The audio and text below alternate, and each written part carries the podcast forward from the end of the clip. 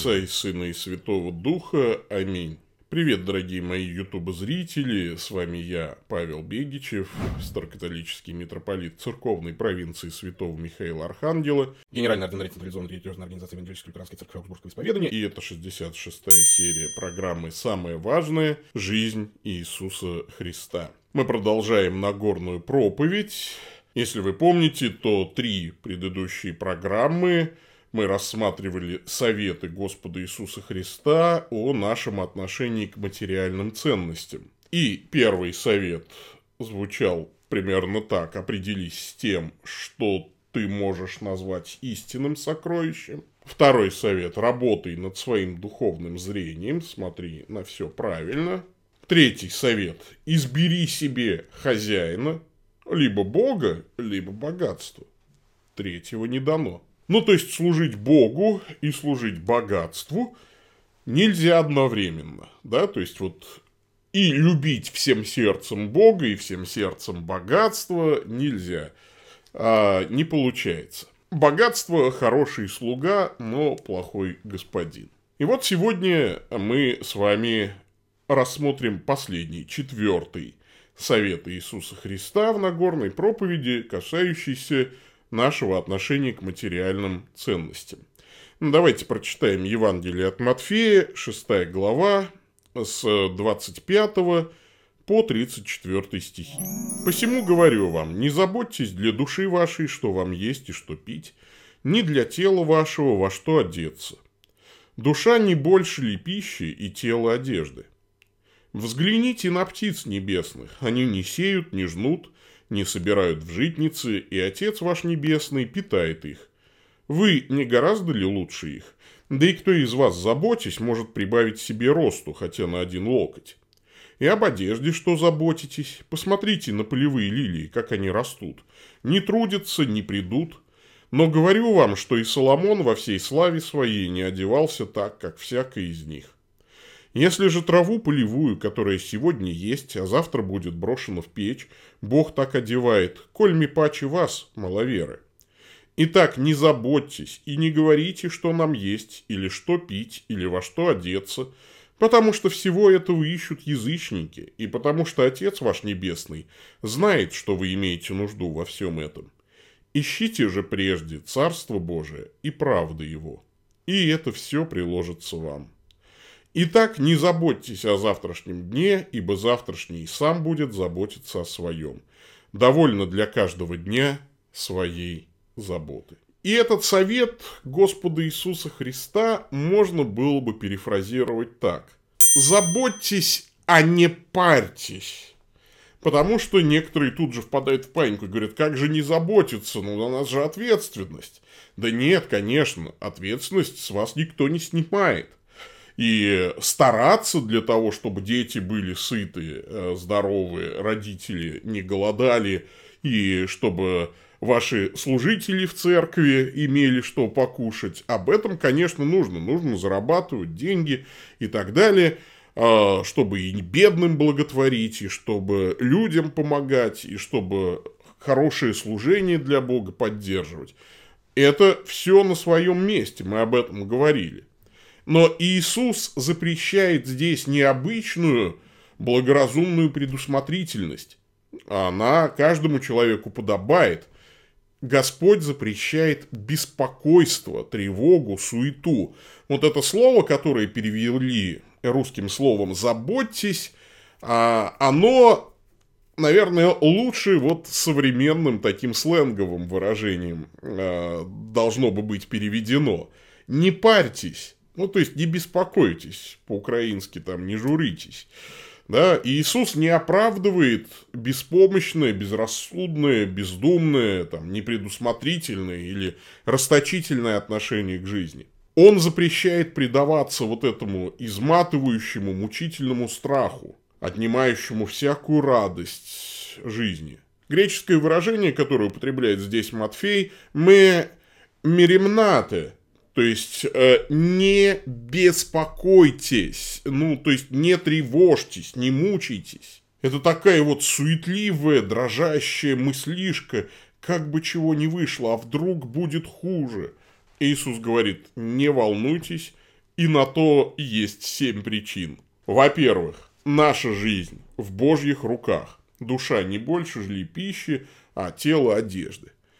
Бог обеспечивает работу вашего тела. Вы ведь даже не задумываетесь, что для того, чтобы вы жили, нужно, чтобы сердце сокращалось, чтобы легкие э, там, перерабатывали кислород, насыщали кровь кислородом, чтобы кровь циркулировала, чтобы нервы, мышцы, мозг все работало согласованно, э, чтобы вот не разладился этот тончайший механизм. Бог это все обеспечивает, и сохранность вашей души обеспечивает.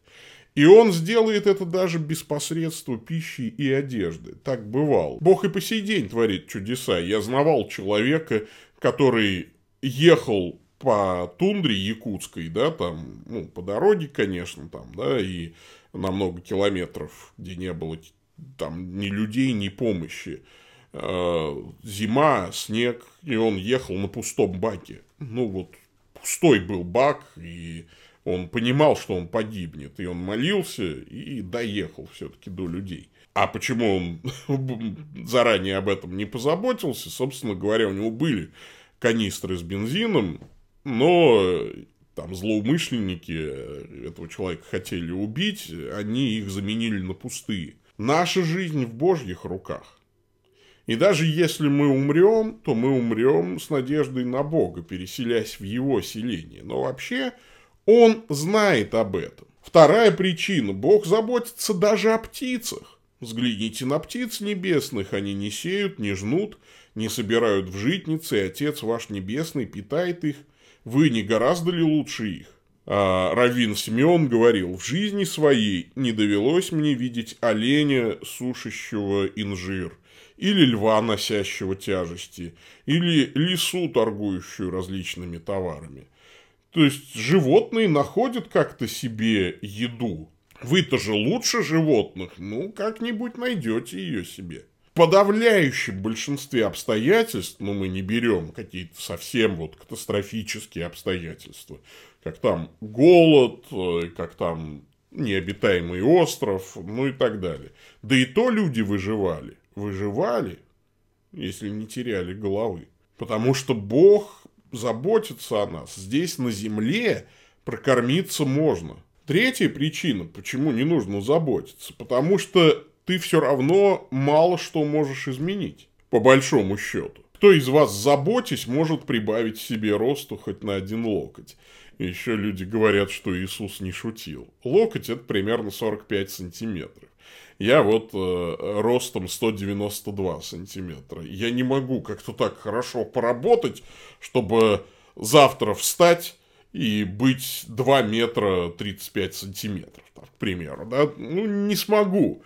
Хоть я обзабочусь весь, то есть выше головы не прыгнешь. То есть есть определенные пределы, которые каждому поставил Бог, и эти пределы не перейти.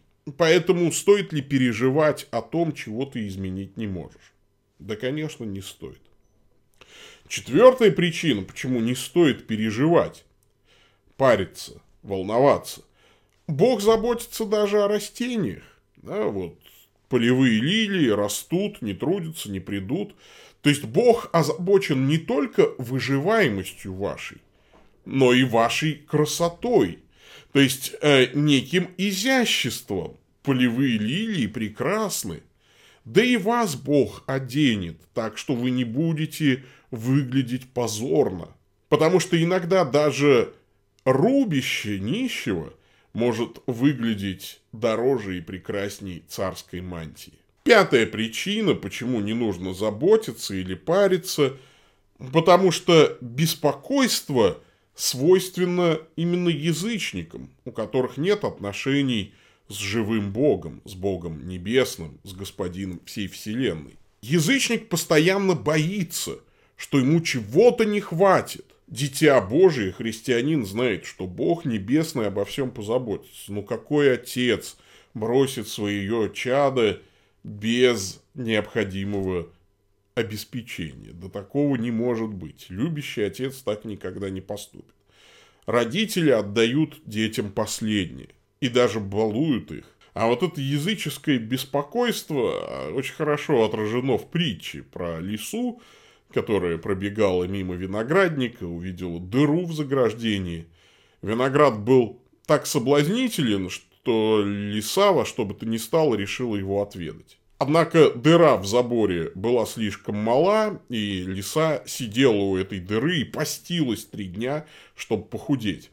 После трех дней она исхудала достаточно, чтобы в дыру пролезть, пролезла туда, наелась винограда до отвала, да так, что не смогла уже вылезти из этой дыры, и еще три дня там сидела внутри и пряталась, испытывая постоянный стресс, чтобы просто вылезти наружу. Через три дня ей это удалось. Шла лиса и корила себя, ради чего я страдал шесть дней не ела. Ради часа сомнительного удовольствия.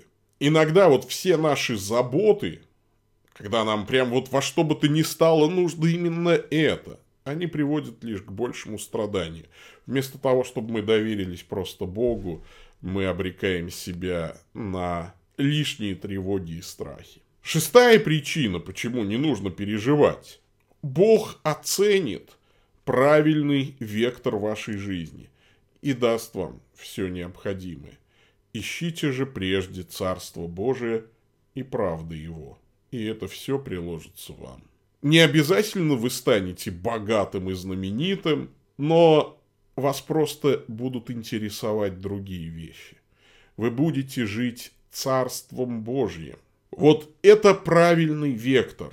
Все остальное не важно. Важно не потерять Царство Божие. Важно не оступиться. Важно не предать праведность Царства Божьего. Не предать его интересы. Вот человек, который в жизни чем-то увлечен, он как-то плюет на все происходящее. Вот у меня сколько раз так бывало. Вот сидишь, записываешь какую-то там фонограмму, песню, да, там, музицируешь, и забываешь и поесть, и там, ну, в общем, про все забываешь. И, может быть, несколько дней ты прям увлечен вот этой идеей. И также, конечно, должно захватывать нас служение Богу. Все остальное не важно.